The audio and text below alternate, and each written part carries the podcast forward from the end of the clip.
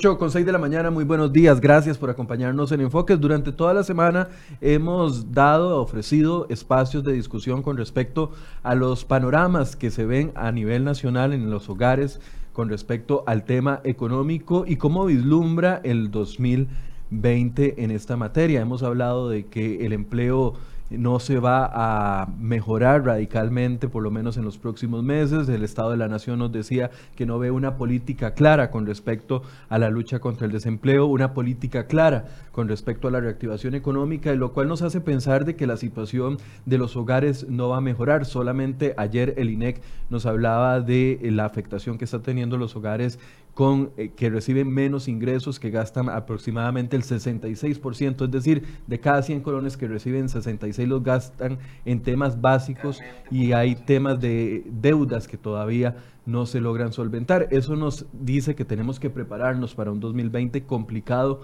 a nivel de ingresos de los hogares y es por eso que hoy queremos hacer ese balance con el economista Daniel Zucker, pero además hacer consejos, darles a ustedes consejos con respecto a cómo ordenar las finanzas del hogar. Vienen tiempos en donde tal vez el ingreso de uno o dos aguinaldos nos puede hacer sentir una falsa esperanza de que tenemos mayor flujo de caja en nuestros hogares y es importante que tomemos medidas extraordinarias. Y por eso es que queremos hacer este espacio de preguntas, respuestas y también recomendaciones para ustedes con Daniel Zucker. Daniel, buenos días, gracias por acompañarnos. Hola Michael, muy buenos días. Es un placer siempre estar por aquí con ustedes acompañándolo en un tema tan importante, puesto que en toda la semana, crhoy.com, al igual que muchos de sus eh, compañeros de arena, digámoslo así, en el medio de comunicación, han cubierto dos temas muy importantes. Uno, los resultados del Instituto Nacional de Estadística y Censos, el INEC, y eh, también ese informe del Estado de la Nación, digamos, Estado de la Nación prácticamente eh, a mediados de la semana, ayer el Instituto Nacional de Estadística y Censos,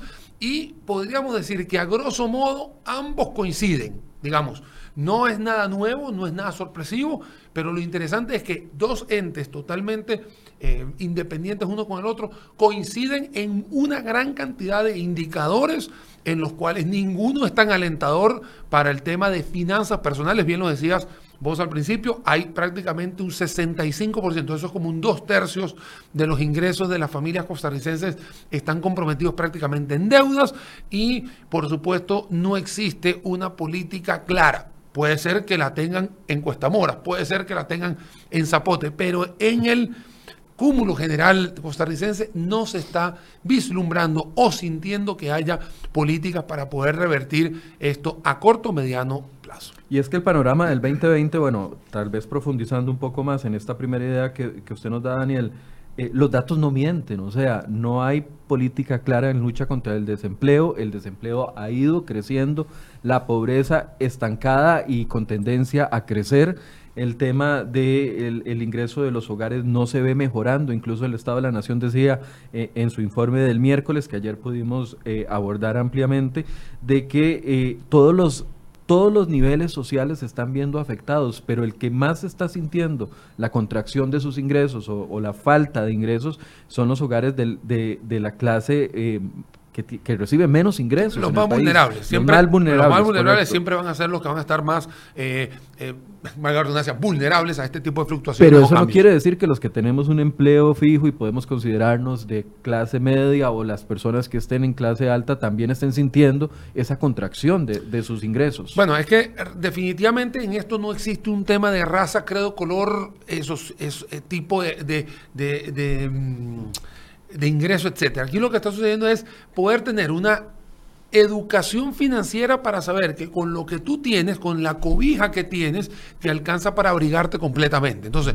si bien es cierto, puede haber una persona con un ingreso promedio o un hogar con un promedio de medio millón de colones, puede ser que ellos tengan mejor educación financiera que una persona que tenga dos millones y medio. Entonces, hay que tener un poquito más tranquilidad, porque el nivel de vida es el que se va midiendo a través de cada uno de estos quintiles. Eso quiere decir que usted tiene una cantidad de gastos asociados a un estilo de vida, digamos, menor, quintil 1, y hay otros quintil 2, quintil 3 y quintil 4. Por ejemplo, ayer que sale el Instituto Nacional de Estadística y Censo, que me tengo que poner de pie porque hizo unas infografías bastante fáciles de entender. Lo podemos ver hoy en un artículo que saca eh, tu compañero Luis Valverde, acá en crhoy.com, donde eh, inserta dos infografías hechas por el INEC y yo creo que el que, mira, el que no las vea y la entienda ya no son ganas de verlas, porque la verdad es bastante fácil de entenderlas y ahí te puedes dar cuenta cómo la parte de la salud, por ejemplo, pesa más en las personas que tienen mayores ingresos que las que tienen menores ingresos. ¿Cómo se explica eso? Bueno, porque la persona de menor ingreso usualmente se acude a la Caja Costarricense del Seguro Social y recibe medicamentos de forma gratuita. Una persona de poder adquisitivo más alto no va a la caja, va a un centro de... Eh, un centro privado y por supuesto las, la salud se destina simplemente a obtener las medicinas en un lugar privado. Entonces hay que entender bien de qué se trata cada uno de ellos y claro, ver cómo se componen estos gastos para poder ahí sí decir, ok, ¿qué está sucediendo en el quintil 1? ¿Qué sucede en el quintil 2? Así sucesivamente hasta llegar al quintil 5, que es el quintil de mayor poder adquisitivo. Voy a pedirle a, mis compañeros Angie y Federico que por favor nos pongan ese primer gráfico y, también pongamos la nota entre los comentarios para que usted pueda ver de eh, qué estamos hablando. La nota se titula Hogares de menos recursos usan dos tercios de sus ingresos para necesidades básicas y ahí nuestro compañero, como bien dice eh, Daniel Luis Valverde, explica los resultados del de, eh, Instituto Nacional de Estadística y Censos. Voy a pedir que nos pongan el primer gráfico para poderlo, ya lo tenemos en pantalla, para poderlo analizar. Daniel, dice el consumo de los hogares según ingresos y cómo se distribuye. Claro, ahí digamos, del lado derecho tienes el 20% de los hogares con más ingresos, obviamente del lado izquierdo eh, los de menor ingreso. Ahí empezamos a ver cada uno de los rubros y nos damos cuenta que en alimentos y bebidas el ingreso está más comprometido en la parte de menores, digamos, de menor poder adquisitivo, que en los de mayor poder adquisitivo. Ahí es donde tú te das cuenta qué es lo que está sucediendo con ese ingreso, cómo se destina para el tema de la canasta básica, que también es algo que no lo escuché aquí en ninguno de los dos em, informes, puesto que cuando uno calcula la canasta básica, la canasta básica está calculada para que una familia, una familia de dos adultos y dos infantes puedan tener, digamos, sus necesidades básicas, 315 productos. Entonces ahí nos estamos dando cuenta que el 37,9% del ingreso de bajos recursos está destinado a la parte de alimentos y bebidas, más no así el otro lado. ¿Qué significa el otro lado? Bueno, que los españoles poder adquisitivo tienen que destinar dineros a otro, o destinan dineros a otros rubros. Y aquí me voy a saltar dos escalones hacia abajo. Mira que en la parte de transporte, el peso de este rubro es menor en la parte de menor poder adquisitivo que los de mayor poder adquisitivo. ¿Por qué?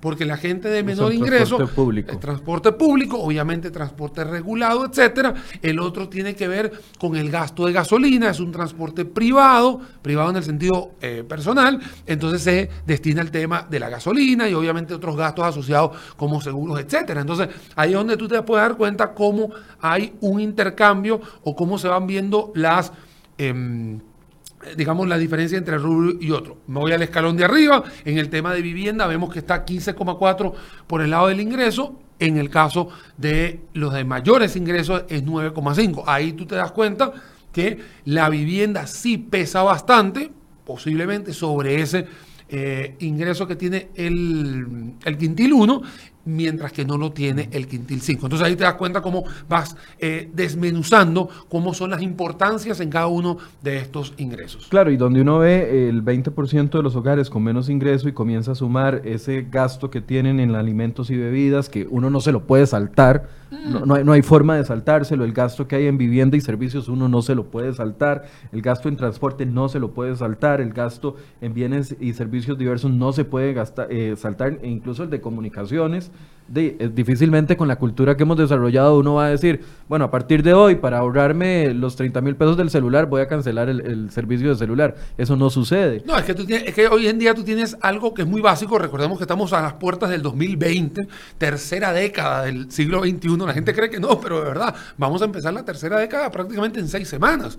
Y ya hoy hay rubros de nuestra vida cotidiana que prácticamente son parte de nosotros Sí, estos teléfonos celulares que ya tienen obviamente internet y obviamente una gran cantidad de aplicaciones, que ojo, hay aplicaciones que son pagas para poder ver televisión dentro de la aplicación o poder tener otro tipo de beneficios. Eso está cascadeándose prácticamente de forma pareja y lo vemos aquí, ve que está un 5,7 en cada uno de los lados. Entonces ya ahí te das cuenta que la importancia de este tipo de beneficio, digámoslo así, es algo prioritario, no solamente para un quintil, sino para la sociedad completa.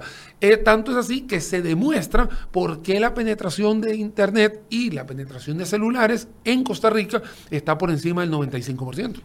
Viendo esto, que el ingreso eh, prácticamente está comprometido y viene una época en la que, como decía al principio, podría venir como una ilusión o, una falsa ilusión de que tenemos más ingresos porque en diciembre todos nos damos nuestros, nuestros gustitos, ¿verdad? O, gastamos sin pensarlo. Pero estamos en un panorama, perdón, estamos en un panorama tal vez muy distinto al, al, que hemos vivido en, años anteriores. Mira, voy a, voy, a voy, a, voy a recapitular algo que casualmente tuvimos el, chance de verlo vos y yo hace 15 días, que tenía que ver con la encuesta del Observatorio de la Universidad Nacional que decía y mostraba la cantidad de deuda que hay en la calle, la cantidad de deuda que hay por familia en la calle y lamentablemente la cantidad de deuda que ha subido de hace 10 años para acá, que prácticamente se ha duplicado. Eso quiere decir que las familias costarricenses han tenido que optar a endeudamientos recurrentemente para poder afrontar muchísimos de sus bienes y servicios.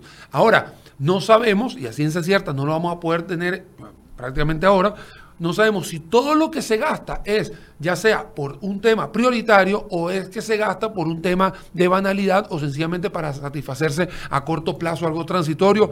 Háblese las pantallas planas, que es lo más típico que uno eh, siempre eh, relaciona con el tema de los endeudamientos. Ojo, la pantalla plana es uno de miles de artículos que hay en la calle. ¿no? Eh, otra de las cosas importantes que nos da a entender este tipo de, de estudios, estoy hablando de la Universidad Nacional, es que la gente sigue recurriendo a un mal uso de las tarjetas de crédito y cuando nosotros vimos en aquel momento, y vamos ahora sí lo traigo para hoy, cómo podemos utilizar la herramienta de la tarjeta y cómo podemos utilizar lo que nos va a venir de aguinaldos, anualidades, bonos, etcétera, porque entre los primeros 20 días de diciembre va a haber una mayor liquidez en el mercado, quiere decir que va a haber mayor dinero. Lo que hay que tener es tranquilidad y paciencia y calma. No a salir a lo loco a gastar todo lo que tienen porque la felicidad puede durar exactamente esos días siguientes de del depósito de este bono treceavo mes, etcétera. Ayer casualmente en mi Facebook puse eh, la noticia que ustedes cubrieron también de que el gobierno ya había mencionado que el 6 de diciembre va a ser el pago de los aguinaldos. Si bien es cierto, podemos eh, hacer comparaciones con los últimos dos años que prácticamente el gobierno tuvo que eh, hacer letras del Tesoro por un lado o extender el plazo casi hasta el 18 de diciembre para pagar aguinaldos. En este año vamos a tener un sector público con aguinaldos el 7 de diciembre. Eso quiere decir que los va a tener mucho más prematuro a los últimos, a los últimos dos años ahí hay que lanzar una alerta. Cálmese, tranquilo, o sea, cuando llegue, planifique, por supuesto, todo lo que tiene que hacer, porque existen unos pagos recurrentes en el mes de diciembre, llámese un marchamo, si le aplica, llámese un pago de tributos, si le aplica, llámese pagos de patentes municipales, si le aplica. O sea, no se vaya de luces de una vez a comprar regalos, porque se le puede ir todo en regalos yo sé que hay época de sembrina, yo sé que todo el mundo quiere hacer un... darse, un darse un gustico, pero recuerde que también hay otros pagos que como buenos ciudadanos tenemos que tener en cuenta antes de emitir un gasto a diestra y siniestra con el, con el aguinaldo. Hay dos comentarios que quiero leer en este punto para, para aclarar el, el, tema. Dice don Giovanni Rodríguez, señores, en Costa Rica hay hambre, dejen de hablar cosas porque esos datos pueden ser manipulados y se nota que ustedes se acomodan a favor del gobierno. Don Giovanni, ¿no escuchó lo que dije al puro principio? Dijimos que no hay una política clara de lucha contra el desempleo, no hay una política clara de crecimiento económico, el gobierno no está cumpliendo con la tarea en esta materia y por eso queremos hacer programas que ayuden a la gente a no a, justificar al gobierno, a gastar de forma más inteligente para que no vivan los que, las consecuencias que estamos viviendo. Ese es el punto de, este programa, nada más para dejárselo claro a don Giovanni Rodríguez. No, y aquí quiero mandarle un cordial saludo aquí al señor Alberto Abadú, que dice que obviamente uno habla de más para maquillar la economía. Me encantaría maquillarla, lo que pasa es que cuando vengo aquí con Michael Soto, me obliga a que utilice los recursos fuentes fidedignas del Instituto Nacional de Estadísticas me obligan a que utilice la Universidad Nacional y el Estado de la Nación. Entonces, lamentablemente le quedo muy mal aquí al, al seguidor porque no puedo hablar papaya, como dice él, tengo, no puedo maquillar porque lamentablemente me obligan a utilizar los números que uno utiliza como fuente fidedigna en la nación. Y por supuesto, uno tiene que confiar en los entes eh, nacionales, porque ellos son los que están recolectando esa información y nos la están brindando, vuelvo a repetir, de forma muy fácil, en este caso la infografía, cosa que acabo de decir, la infografía es clara y sencilla de entender, entonces le quedo mal aquí al seguidor. Volvamos al punto. No se ve un panorama de inicio ni mediados del 2020 con certeza de recuperación económica extraordinaria lo que hemos a, los poquitos logros que hemos tenido. No vemos impacto grande y no es nosotros, no lo ve el Estado de la Nación, no lo ve eh, el gobierno, las mediciones que hacen entes independientes y entonces hay que tomar medidas extraordinarias. Esto no quiere decir, los datos no benefician al gobierno, de hecho, más bien, todos estos datos están castigando y van contrario a las interpretaciones que ha hecho el gobierno con respecto a, una recuperación, una posible recuperación económica que anunciaba el Banco Central o una posible reactivación económica que decía don Carlos Alvarado sentado ahí donde está Daniel, que eh, vendría, vendría con el tema de la refundición de deudas a los hogares más más eh, comprometidos con su salario. Los datos no benefician al gobierno. Y te voy a decir que hay un, que hay un dato que tiene que ver con eh, subjetividad, ya, ya esto sí es más subjetivo, es un, dato eh, cualitativo que habla que hay un rezago o que existe una digamos, una disconformidad incluso dentro de la Asamblea Legislativa. Eso también lo mencionó el Estado de la Nación, de que la gente ve que en la Asamblea Legislativa tampoco se está moviendo eh, muy rápido. Eso lo había, algo así había comentado el Estado de la Nación, diciendo que es no solamente el gobierno, el Poder Ejecutivo, sino que también el Legislativo. Bueno, ahí también yo puedo decir que de forma subjetiva yo sí he visto algunos avances de la Asamblea. Me parece que es una Asamblea que, si bien es cierto, ha... Eh, no, no ha aterrizado muchas leyes, sí puedo decir que por lo menos han plasmado una gran cantidad de iniciativas. Pero bueno, volviendo al tema o, siguiendo el causal, del tema, el causal del tema, tenemos que entender de que estamos como el caracol, muy lentos, sí, estamos muy lentos, la velocidad a la que deberíamos estar yendo es prácticamente el doble. Eh, sí veo con buenos ojos esa pequeña recuperación del indicador mensual de actividad económica que tuvo casi 36 meses desacelerado y que ahora de 1,4 a 1,6, 1,6 al 2%, eh, podemos decir que hay una leve mejoría, pero no es la velocidad que deberíamos tener en el IMAE. Recordemos que el IMAE es un cúmulo, un promedio de todos los sectores del país. También casualmente se muestra el IMAE en el martes fue el IMAE de cómo hay un sector agrícola que acaba de dar como una, una, una leve mejoría de un más 0,01, casi que algo así, pero sigue siendo la construcción una tarea pendiente en menos 13. Seguimos teniendo una zona franca que están prácticamente creciendo dos dígitos, o sea, tenemos diferentes planetas dentro de Costa Rica, por eso es que cuando uno habla, uno tiene que ir segregando dónde están los sectores que sí les están yendo bien y dónde estamos yendo mal o donde se debe estar haciendo la tarea. Pero, Mike, tú lo acabas de decir, aquí lo vamos a reforzar, no vemos o no vislumbramos una, una hoja de ruta para poder tener esa reactivación económica. Creo, no quiero ser eh, mal profeta, pero lamentablemente ya estamos a 15 de noviembre. No creo que ahora vaya a salir un plan de ruta de reactivación económica de aquí al 24 de diciembre.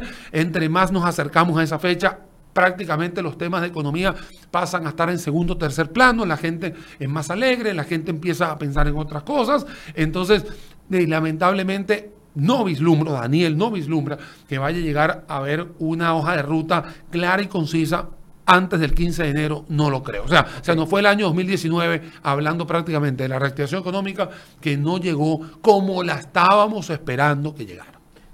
En vista de este panorama, Daniel, ¿qué acciones tenemos que tomar nosotros en dos poblaciones específicas? Los que tenemos por dicha trabajo y que tenemos eh, eh, un ingreso fijo mensual, ¿qué acciones tenemos que tomar ante este panorama para luego hablar de los que no tienen ingreso, que es un sector bastante amplio?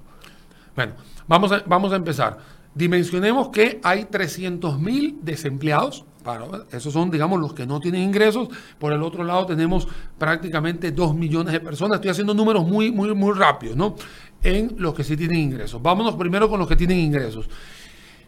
Señores, hay que cuidar el ingreso. O sea, usted tiene que ser responsable en cada una de las cosas que tenga. Esto no es un tema de que si usted está en el quintil 1, 2, 3, 4, 5. No, esto es un tema de educación financiera que cuando vengan estos ingresos extraordinarios, no es que hay que hacer fiesta. Hay que agarrar y la primera fiesta que usted tiene que hacer es papel y lápiz, sacar un presupuesto de todos los gastos que usted va a tener en el corto plazo de lo que es diciembre.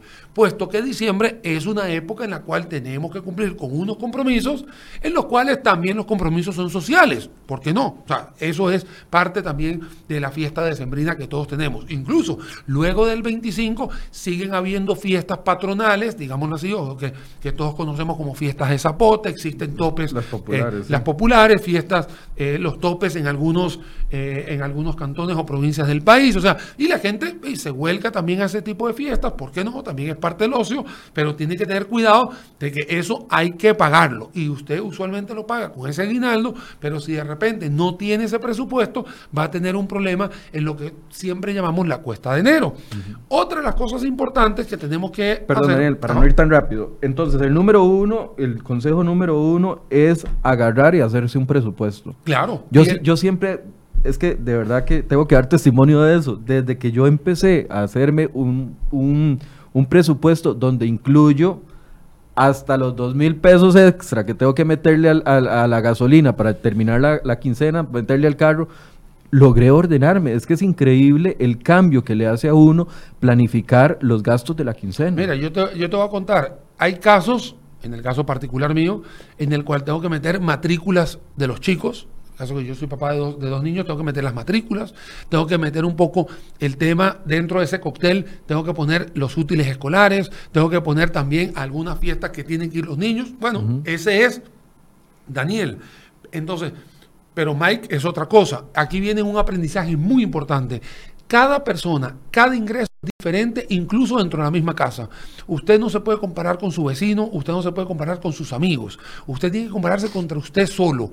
Si usted se da cuenta que usted tiene un programa, digamos, de gastos que tiene que cumplir es totalmente diferente al que lo va a tener su compañero. Entonces no se empiece a, eh, a, comparar en eso. Es un aprendizaje muy importante. Y el nivel de gasto que usted tiene es totalmente diferente al de al lado. Entonces, usted puede preguntar qué está incluyendo. Mike, ¿qué estás incluyendo? Ah, bueno, déjame ver si se me olvida algo. Pero no es, ¿cuánto le pones tú para ponerle yo? No, no, no, Porque eso es muy diferente. Claro. Y vuelvo y repito, hay gente que le encanta ir al cine y hay gente que le encanta ir al cine cuatro veces al mes. Y hay gente que le encanta ir al cine dos veces al mes. O sea, el rubro es ir al cine y que les encanta. Solo que hay alguien que lo hace con una frecuencia mayor, otra con una frecuencia menor. Entonces el, el, panorama es diferente, el presupuesto es diferente. Eso también es parte importante de lo que usted tiene que hacer cuando es una persona que le van a caer todos esos ingresos o que en estos momentos es asalariada. Dentro de ese listado de gastos de la quincena, uno debe incluir los pagos eh, extraordinarios que tenga que hacer o proyectar pagos extraordinarios. No sé, a mí me pasa mucho que un mes pago un monto de electricidad y el siguiente mes me llegan 15 mil pesos más o 10 mil colones más y, no lo tenía planificado. Uno tiene que ir haciendo colchoncitos dentro de ese presupuesto para que no sea tan, tan rígido y no entrar en problemas. Bueno, siempre es importante tener un en este caso se llama un colchón, así se le conoce, eso quiere decir un margen de seguridad para que cuando de repente hay algún rubro o varios rubros se salgan de su norma, usted pueda cubrirlos tranquilamente. Sí, lo, importante es que no se salgan. Y siempre se le recomienda tener un ahorro del 10%. Ese ahorro es el que te puede servir a ti a poder tener esa flexibilidad de atender algún tipo de gasto extraordinario, llámese la luz, por ejemplo, en diciembre hay muchísima gente que adorna sus casas. Obviamente ese adorno se ve mucho más lindo de noche que de día, estamos todos claros. Entonces la gente prende sus arbolitos o, sus, eh, digamos, sus eh, portales, portales etcétera. Obviamente la luz en enero va a llegar más cara. En enero, no la de enero, sino que en enero llega la factura de diciembre. bueno, entonces usted tiene que saber de que eso va a suceder. ¿Qué pasa? Muchas de las personas que estamos eh, asalariadas, yo en el, en el sentido de la Universidad eh, Latina, yo tengo vacaciones la última semana, entonces yo me quedo en mi casa, me quedo en mi casa. Obviamente el gasto de agua es mayor, el gasto de electricidad es mayor, o sea, el gasto de comida es mayor, o sea, ¿por qué? Porque estoy en la casa jugando con los chicos, tengo la última semana libre, etcétera. Entonces hay unos gastos asociados que a veces no se dan en un mes tipo mayo o tipo abril, por ejemplo. O sea, también tiene que usted entender eso a veces no lo vemos. A veces creemos que, no, dale tranquilo, que no va a pasar nada. Como va viniendo, vamos viendo. No. es que ese es el problema de nosotros. Ah, eso es lo que pasa. sin pensar cómo vamos a terminar el mes. No, y eso no es la educación financiera que debemos de, inculcar en nuestra población. la educación financiera es que usted tenga su planificación. Entonces aquí viene una cosa que me dijeron ayer. Ayer estuve en un lugar muy lindo, ¿no? Eh, un hotel, no lo puedo mencionar por cuestiones comerciales, pero el hotel queda en, en, la fortuna de San Carlos. Eh, precioso, ayer tuve que dar unas charlas por allá. Y alguien me pregunta, don Daniel, ¿no es como muy intenso tener todo eso todos los meses? Yo vea, en realidad usted tiene que vivir bien y vivir tranquilo y vivir pero no se le puede olvidar que tiene que vivir de forma responsable, no es ser intenso, porque puede ser que Mike sea un intenso haciendo el presupuesto. No, no, yo soy un militar. ok, usted militar.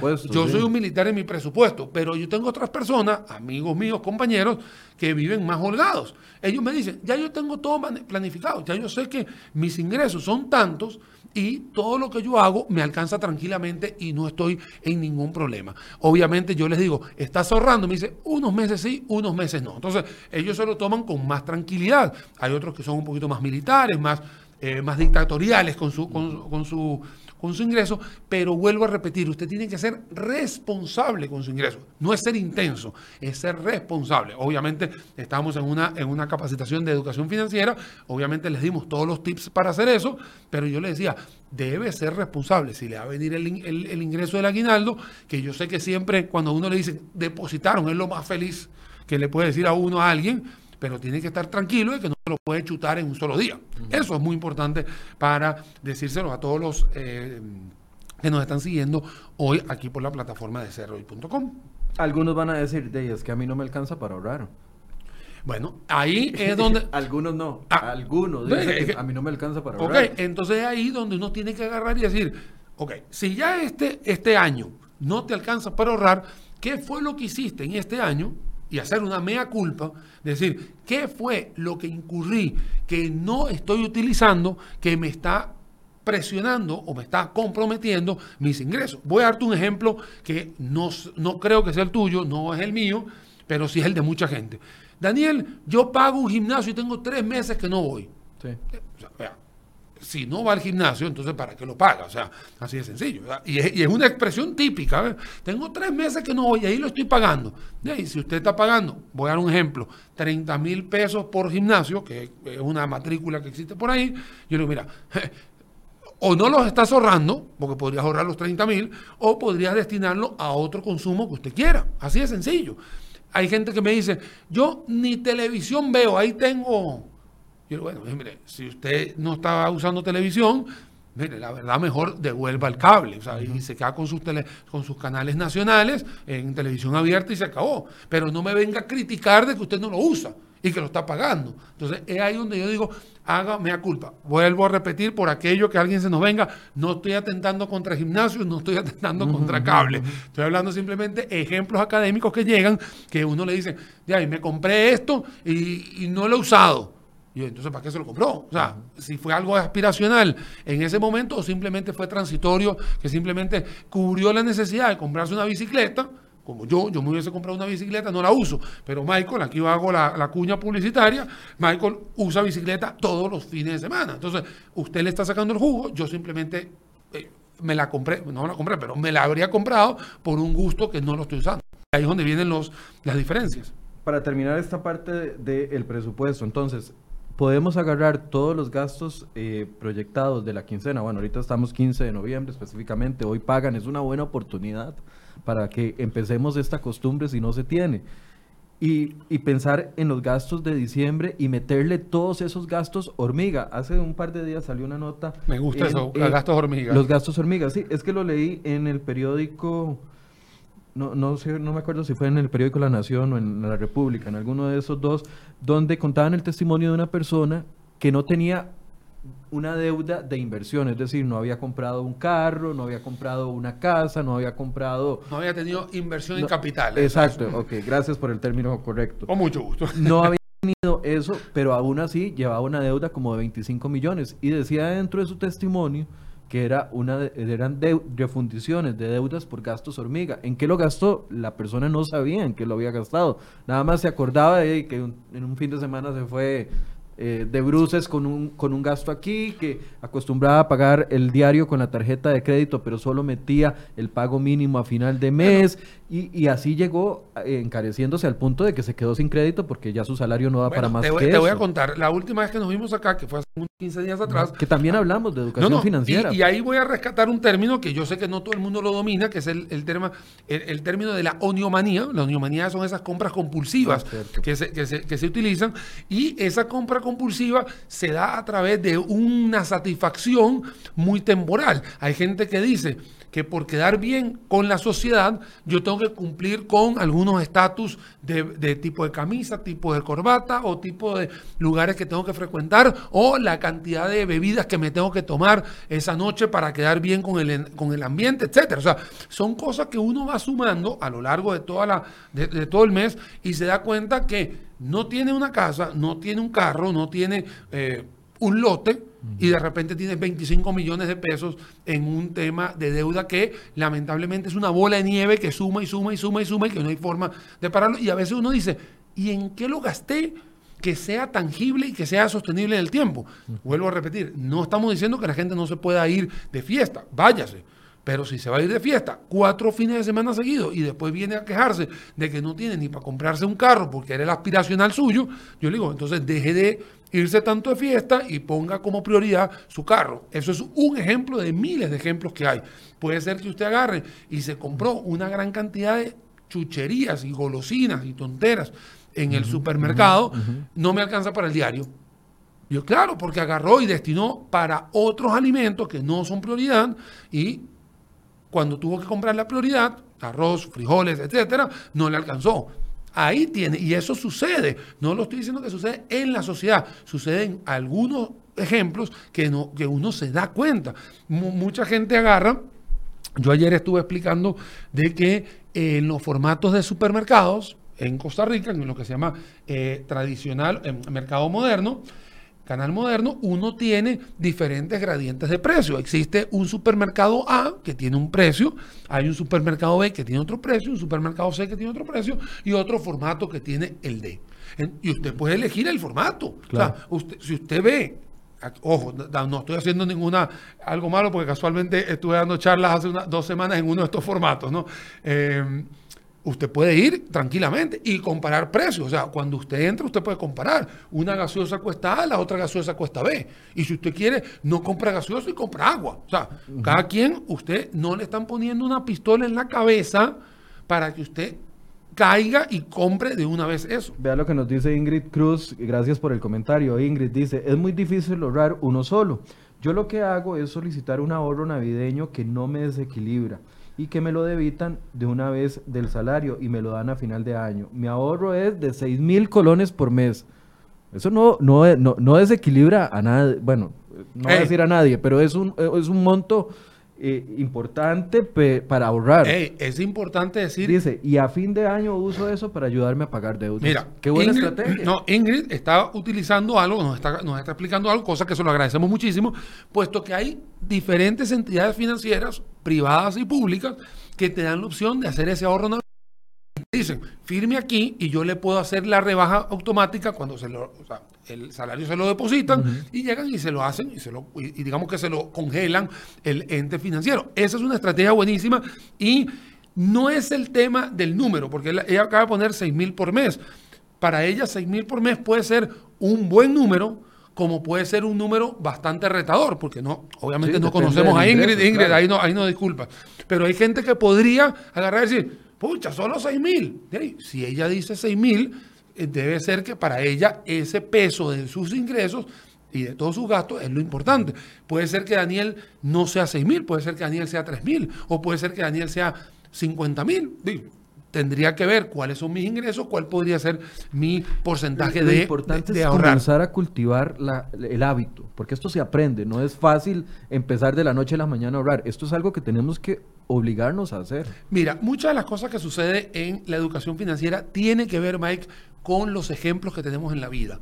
Lamentablemente, o, de forma benevolente, el ejemplo es lo que mejor se contagia. Si usted ve un ejemplo en su barriada o en su casa o en, su familia, digámoslo así, donde usted ve que hay gastos desproporcionados y que siempre le hablan de que no importa si paga menos, paga más, y ve ese tipo de alteraciones financieras, usted lo va a ver como algo recurrente. Si usted puede tener un entorno en el cual usted dice, mira, aquí todo el mundo está pagando bien y nadie me está hablando de deudas, algo está sucediendo. Entonces uno agarra y se dice, ¿qué es lo que está pasando? Bueno, porque yo estoy planificado, no sé qué. Sí, es una cultura que tenemos que contagiar, porque eso es la única forma en que se puede dar esto. Hay que forjar con el ejemplo este tipo de programas que dan este tipo de educación financiera, que de una vez le cuento, porque hay varios ahí que han dicho eh, que esto está politizado. La educación financiera no tiene nada que ver con política, la política pasa, de una vez les cuento, sí, Carlos Alvarado va a terminar en el 2022 y va a venir otra persona.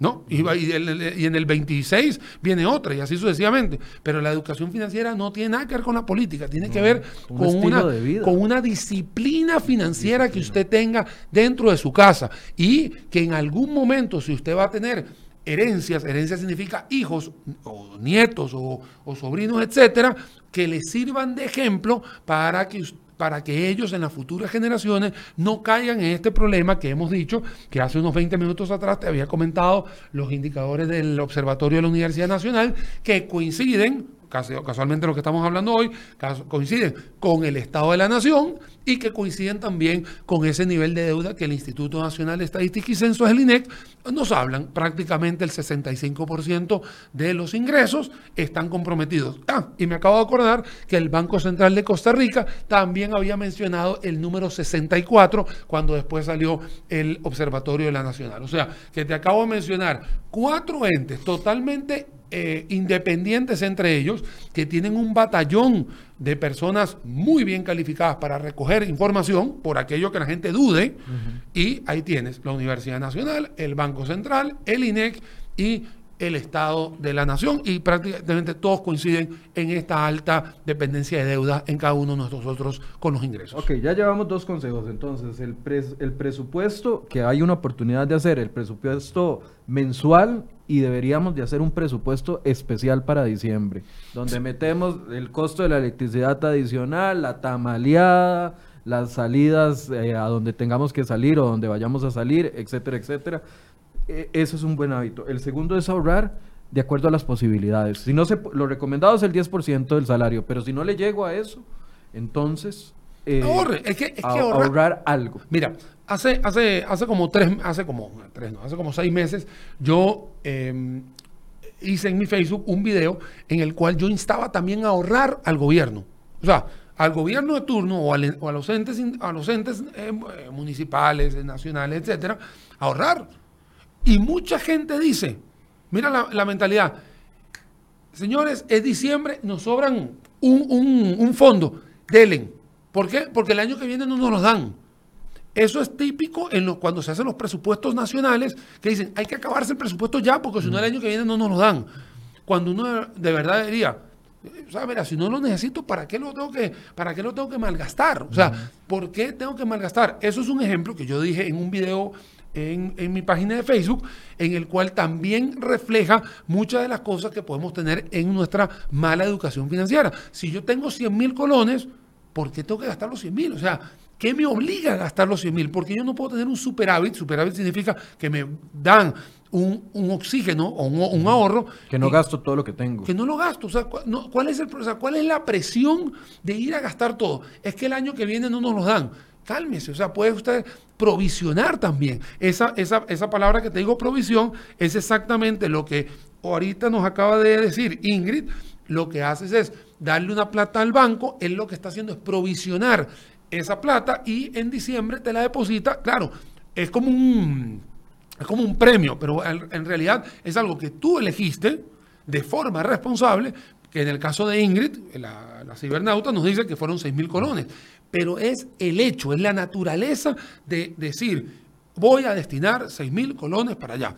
Hay empresas privadas que tienen asociaciones solidaristas, en las cuales la asociación solidarista también funciona de una manera muy similar. Le dicen, ¿cuánto le puedo rebajar del, del salario para dárselo a la asociación? Y yo después en diciembre le puedo dar alguna retribución. También funcionan así las asociaciones solidaristas, en el cual la Universidad Latina, donde yo eh, eh, doy clases, tiene a su, a, a su latina y a su latina me dice, ¿cuánto le rebajo? Cero significa que no quiero, o dos, tres, cuatro, cinco, hasta 5%. Entonces yo elijo si quiero algo o no quiero nada. Es de forma voluntaria. Es buscar las opciones. Buscar las opciones. Si usted no quiere buscar las opciones, nosotros le instamos en estos momentos a decir, vaya y búsquelas. Porque si usted está empleado, porque estamos hablando de las personas empleadas, ahora Sí. vamos a hablar de las desempleadas. La persona que está empleada, si no tiene esa opción dentro de su dentro de su empresa, puesto que la empresa es pequeña o no tiene asociación solidarista, etcétera, usted puede irse a las entidades financieras y buscar lo que se llaman ahorros programados. Claro, de forma comercial hay algunos que le dicen ahorro navideño, hay otros le dicen ahorro de marchamo, pero en realidad lo que se llama es una provisión programada para que al final de un periodo, que casi siempre es un año, usted tenga ese beneficio, ese regalo que se va a dar usted. Esas son las recomendaciones que uno tiene. Vaya y busque, porque todos, sector privado y sector público, y ojo, cooperativas, etcétera, también lo tienen. Así que a- a- opciones hay. ¿Cómo gastar o invertir el aguinaldo de forma inteligente? Mira, Si para- tengo tarjetas de crédito o hagamos, de, es la realidad que todos, que la mayoría de los costarricenses tenemos, que tenemos una deudita por aquí, otra deudilla por allá, tenemos la tarjeta de crédito tal vez que no hemos cuidado. ¿Cómo gastar el aguinaldo de forma inteligente? Bueno, el aguinaldo, según, según muchos analistas, y yo lo recojo en, una, en unas filminas que se pueden ver en, en mi Facebook, yo lo puse de forma gratuita. El aguinaldo es diferente a el ingreso recurrente. El ingreso recurrente significa el salario mensual. Si bien uno quiere destinar el 10% al ahorro, vuelvo a repetir, yo creo que Ingrid hoy se lleva todo el protagonismo porque Ingrid dio con lo que teníamos que decir.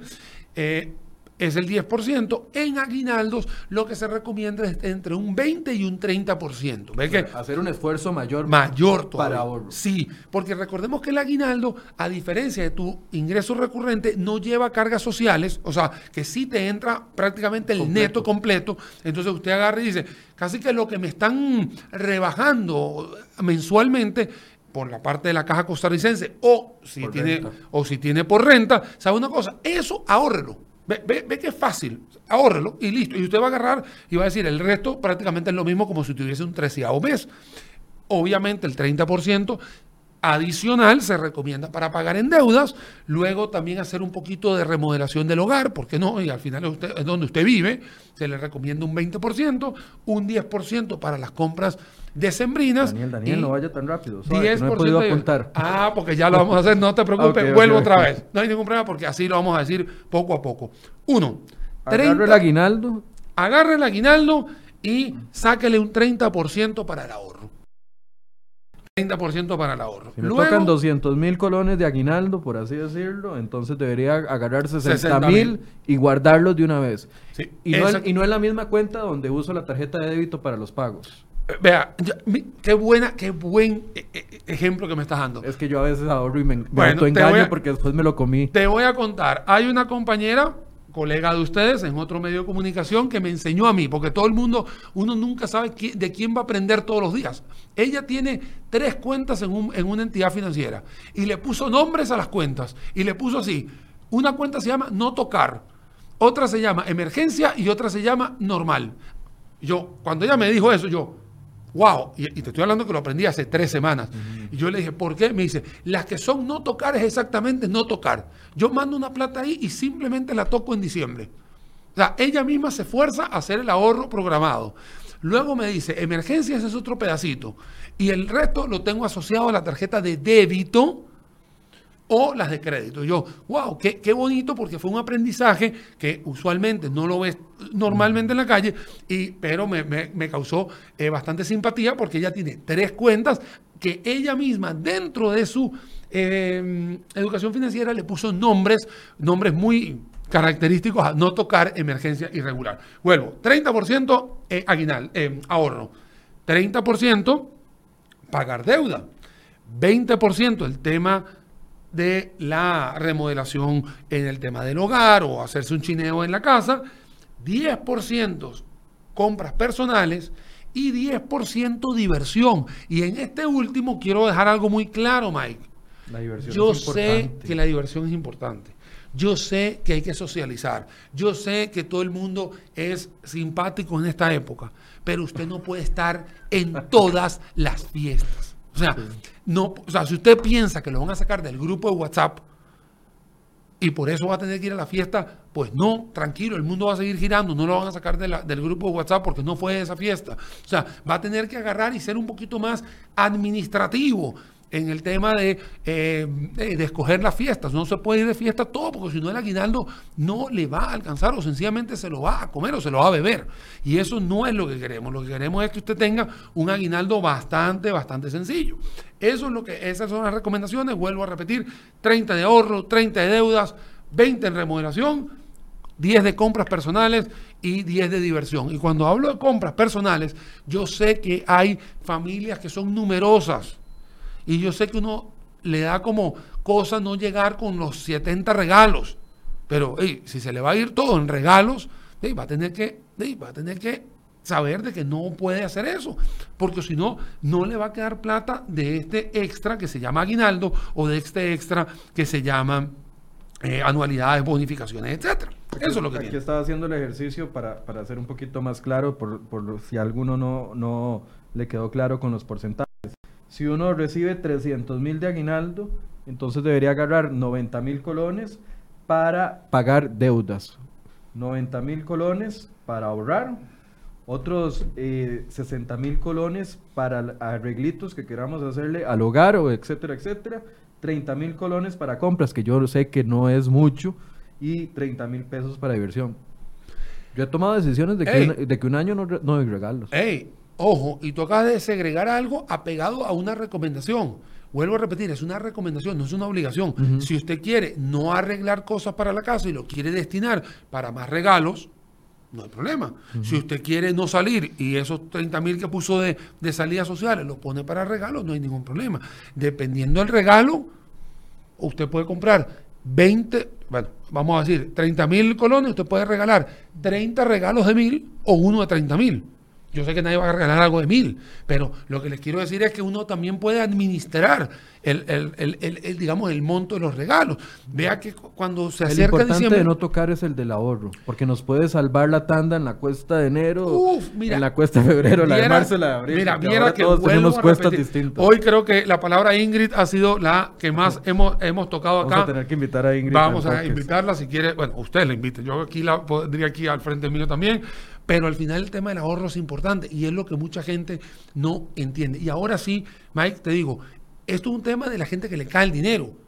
Pasemos a la gente que no, tiene, que no tiene trabajo en este momento. Ok, ¿qué pasa con la gente que no tiene trabajo, que no, tiene, no ha tenido la dicha, la suerte, etcétera, cualquier condición que suceda? Vean, pero no hay que sentirse mal en el sentido de que como ahorita no tengo trabajo, bueno, voy a pasar malas navidades, no.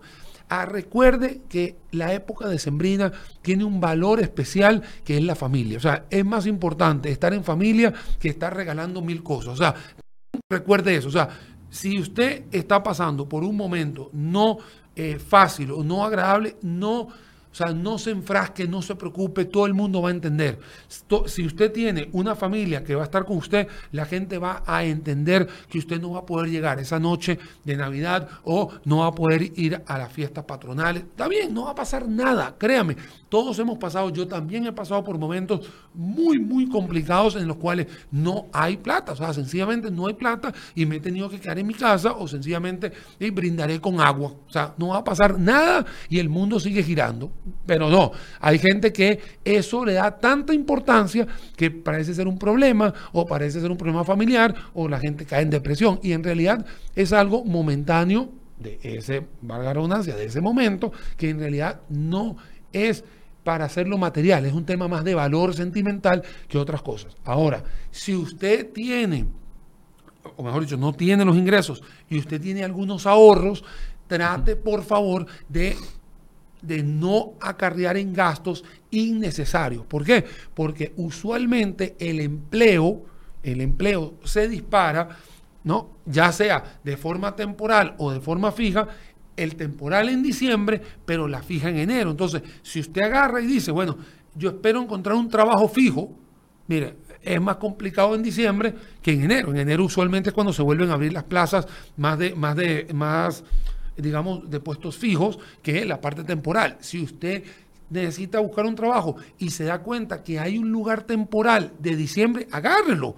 No va a pasar nada. O sea, por lo menos se mantiene ocupado y mantiene los ingresos, que es muy importante. Entonces, agarre su parte temporal, porque hay gente que también le da miedo decir, es que me voy a quedar sin trabajo en un mes agarre el temporal. No sabe qué vueltas le da la vida y que de repente a esa persona le, da, le va muy bien, usted hace un muy buen trabajo y la persona dice, ¿sabe una cosa? Quédese tres meses más para hacer de aquí a, la época de, los, de los útiles escolares.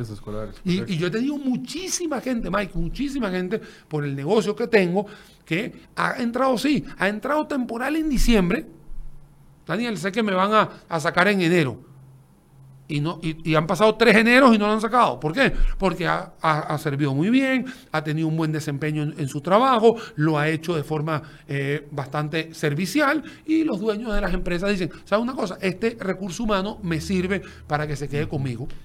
también es una, una, época que también, a ver, yo no quiero que la, la servir de, de de desaliento para las personas que no tienen trabajo porque ya la están pasando muy mal como para que alguien haga mella sobre el asunto.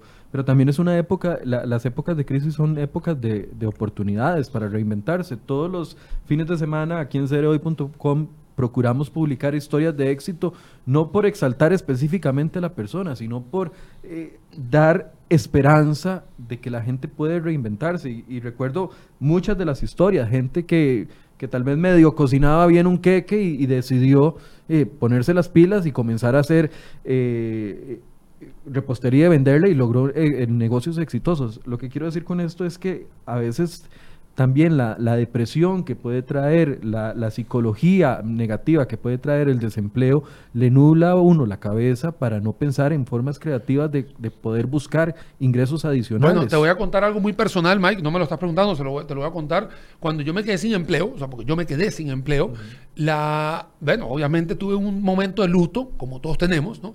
Y, y de repente se me abrió la mente diciéndome así, pero fue así, Mike no puede ser que yo no sea capaz de hacer algo para mí. Así fue. O sea, dije así. O sea, eso fue. Un día me desperté y dije, yo tengo que hacer algo para mí. Yo estaba buscando trabajo, porque necesitaba buscar trabajo. Pero dije, yo necesito hacer algo para mí.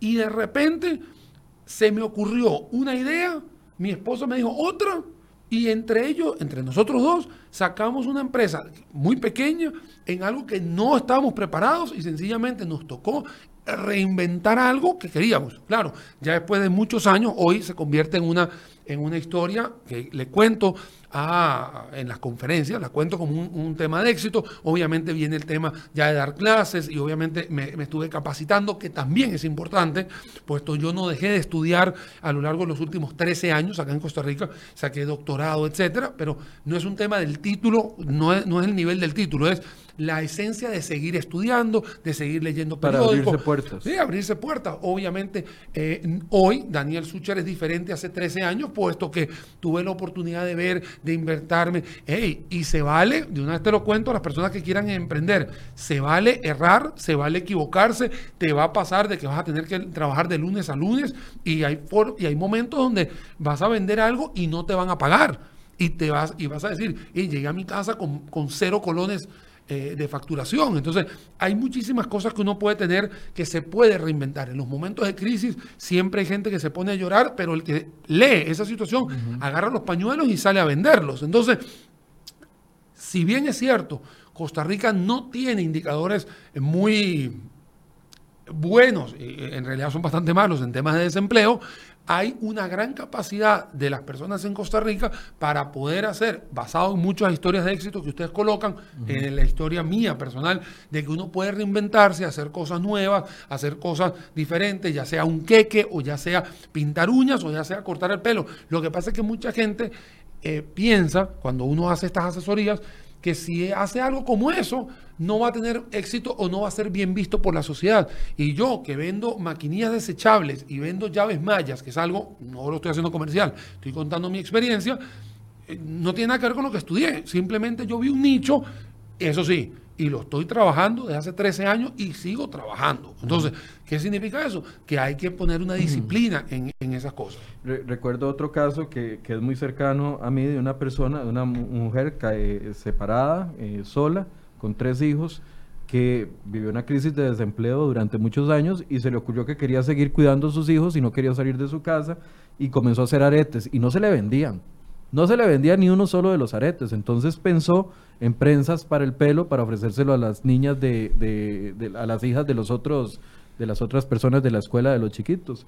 Y hoy, como tres años después, me impresiona porque esa persona aprovecha cada festivo para hacer aretes, prensas y collares del festivo y se le vende todo. Entonces ahorita está haciendo y lo anuncia ahí en el Facebook y, y, por supuesto uno busca darle eh, promociona ese tipo de cosas y, y, ese, esa idea que tal vez al principio no le funcionó porque ella no, no, había estudiado, no tenía, decía que no tenía capacidades, se convirtió más bien en una época para poder solventar de una u otra forma. Con esto no quiero decir de que estamos exonerando al gobierno de la crisis de desempleo y de la falta de políticas, no, pero, pero la gente existe la creatividad y el talento, es explotarlo. Obviamente los casos de éxito te, te los cuento porque eh, Venezuela es un país de 30 millones de habitantes, ¿no? Eh, donde hay muchísima gente que con, ese, con esa tormenta que existe en ese país está haciendo dinero en el sentido de que se reinventa todos los días, tiene un aire totalmente en contra, hay crisis mucho más eh, profundas y la gente sigue sacando la tarea adelante. Lo que pasa es que mucha gente, Mike, eh, cuando piensa que va a abrir una pyme o que, va, o que va a ser emprendedor, quiere el millón de pesos mañana, quiere tener, empezar con una oficina, quiere tener aire acondicionado y sencillamente quiere tener tres vendedores a su merced. Y en realidad así nos, así nos empieza. ¿Por qué? Porque cuando nosotros nacemos, ni siquiera somos capaces de gatear. Somos personas que tenemos que estar alzadas, luego gateamos, luego caminamos y después de caminar y caernos mil veces, podemos caminar bien y después correr. Así como lo hacemos en nuestra vida como personas, es lo mismo que pasa en la vida de una empresa. Sí, a veces hay falta de motivación, hay depresiones, hay muchísimas cosas en el entorno. O sea, y no todo el mundo sirve para emprender, porque a veces se necesita una disciplina muy, muy estricta, así como la que estabas diciendo vos con el tema de la planificación de, que hay que ser militar. Sí, en este caso tiene que ser militar. Y yo conozco mucha gente que quiere ser emprendedor, pero empieza a las 9 de la mañana, se va a las 4 y está en el gimnasio a las 2. O sea, y yo le digo, mira, lamentablemente eh, el ojo del amo engorda al caballo. O sea, si usted se quiere, quiere emprender, va a tener que hacerlo. Hay muchísima gente en las cuales ha acudido a asesorías conmigo o en las universidades, donde yo le digo, si usted se queda en su casa, no va a venir una empresa a sacarlo, ni va a venir una persona a decirle, hey, ¿por qué no haces eso? No, usted tiene que buscar esa iniciativa suya, decir, ¿qué puedo hacer para poder sacar adelante todo esto? Usted acaba de decir algo, no es que el gobierno no tenga responsabilidad. Lo que pasa es que hay, una, hay una filmina que yo tengo en, temas de emprendedurismo que siempre lo digo, los gobiernos pasan, va a pasar. Y pasó el de Oscar Arias, y pasó el de Abel, y pasó, y pasan. En realidad ellos tienen que tomar unas decisiones para mejorar la economía y el bienestar de las personas. pero yo no puedo estar esperando a que hoy el ejecutivo que está de turno tome decisiones. Porque si me quedo esperando a que ellos tomen decisiones, lamentablemente puedo acarrearme en una crisis financiera, una crisis psicológica e incluso hasta problemas familiares puedo tener. Entonces, yo también me tengo que mover. Si bien es cierto, puedo tomarme una, parte del día para poder em, expresar un malestar contra el gobierno, la verdad que el gobierno a mí me tiene desinteresado en temas de negocios, porque hacer un tema de, mercadeo, un tema de trade marketing, inversión en publicidad, hacer una página de Facebook, etcétera, eso no tiene nada que ver con el gobierno, de turno. Dice Francisco Salazar, ¿y el marchamo dónde lo ponen en esos porcentajes? Ustedes recuerden que queríamos o no, la mano del gobierno nos mete, eh, el gobierno nos mete la mano en la bolsa. Bueno, de los porcentajes, ahí estaba el jugar con los porcentajes. El jugar, el jugar con los porcentajes, Francisco tiene toda la razón. Eh, obviamente estamos hablando de muchísimas cosas para poder eh, ampliar. Ahí se nos quedó no mencionar el marchamo, tenés razón Francisco, pero lo que hay que jugar es con ese ingreso. Lo que pasa, Francisco, es que hay que tener cuidado cuando hablamos de marchamo, puesto que no todo el mundo tiene que pagar marchamo. Y lamentablemente hay un efecto psicológico de que tú sales a la calle y la gente te dice, es que tengo que pagar marchamo. Y uno le dice, ¿usted tiene moto, tiene taxi, tiene carro particular o tiene bus? No, yo voy a pie. Entonces usted no tiene una afectación del marchamo. Entonces eso pasa mucho en eh, cuando uno sale, digamos, a hacer... Pero cabe entre los gastos que uno puede programar Son, claro, adicionales de diciembre y ver, y tal vez nos consuma no el 30% que estábamos diciendo para pagar eh, deuda se nos consuma un poquito más, el 50% o más, pero ahí hay un margen que uno puede, que, con el que uno puede jugar. Claro, por supuesto. Eso tiene que, eso tiene que ser de forma muy racional. O sea, si usted tiene que tener, ahorita cuando Ingrid, que casualmente puso que la quieren que la inviten, así que va a tener que ver cómo invitas a la señorita.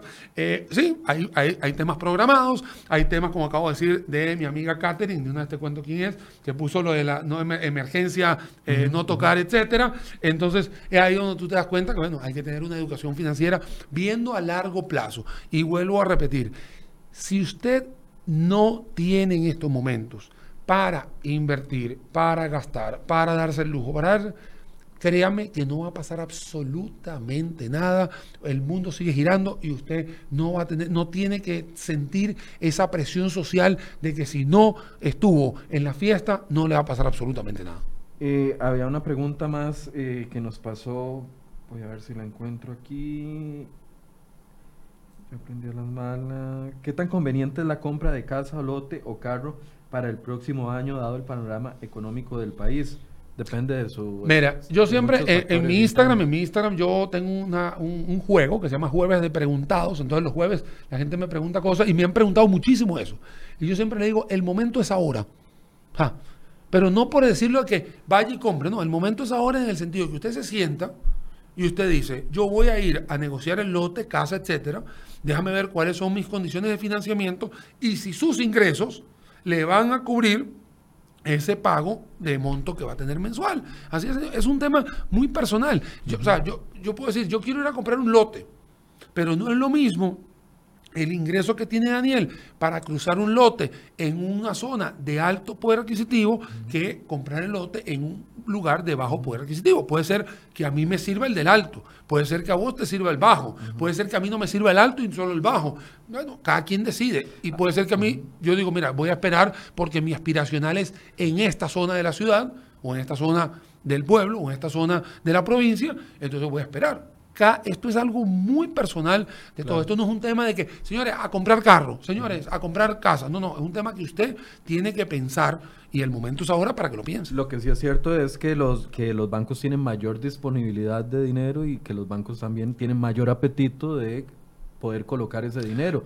Puede que haya opciones, si usted dentro de sus economías personales le alcanza para invertir, puede que hayan opciones mejores que en una época de auge eh, del, tema de construcción. mira, mira, que, mira que la crisis inmobiliaria de los Estados Unidos se dio gracias a, o responsable a, o culpa de, ¿no? como quiera decirlo, en una gran cantidad de, de, lugares que no te daban ni siquiera la prima, todo te lo daban perfecto, te daban todo el crédito y nos dimos cuenta que era prácticamente impagables a dos años. Entonces, en ese momento que era el boom, donde habían casas que se cotizaban en 700 mil dólares, la gente ni siquiera podía pagarlo, pero se llevaba, se dejaba llevar. Puede ser que en este tipo de desaceleraciones se sinceren un poco más los precios y usted también se sincere en el tema de la cuota. Vos acabas de decir que los bancos tienen más apetito, sí, recordemos que hubo una baja de tres puntos porcentuales en lo que se llama la, el encaje legal, eso le da más dinero a los bancos, hoy los bancos tienen más dinero y, eh, sí, y el negocio del banco es colocar. Entonces, no se vaya con la primera opción, se va a elegir a tres opciones diferentes, tres, cuatro, las que usted quiera, pero simplemente vaya, toque la puerta, que hoy en día el sistema financiero nacional, tanto público como, privado, basado en los protocolos de, su jefe, le van a otorgar una cuota y usted pregunte cuál es su cuota, si le sirve bien y si no, eh, va a tener que eh, adecuar varias cosas. Vamos a terminar el, testimonio de Ingrid que nos terminó hoy, que fue protagonista. Ingrid Cruz, gracias Ingrid. Dice, les cuento que yo pago una hipoteca y me quedan 70 mil colones por quincena para todo.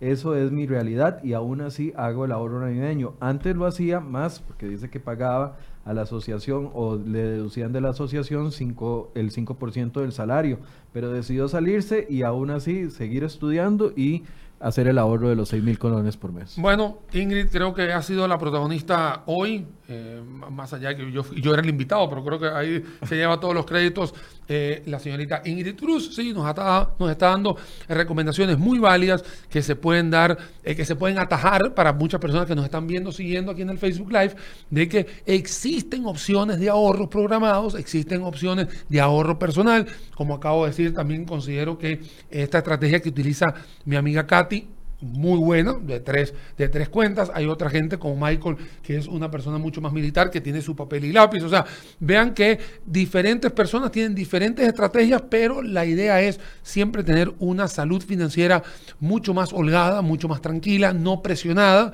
pero sin dejar de vivir, porque es muy importante. Muchas gracias, Daniel.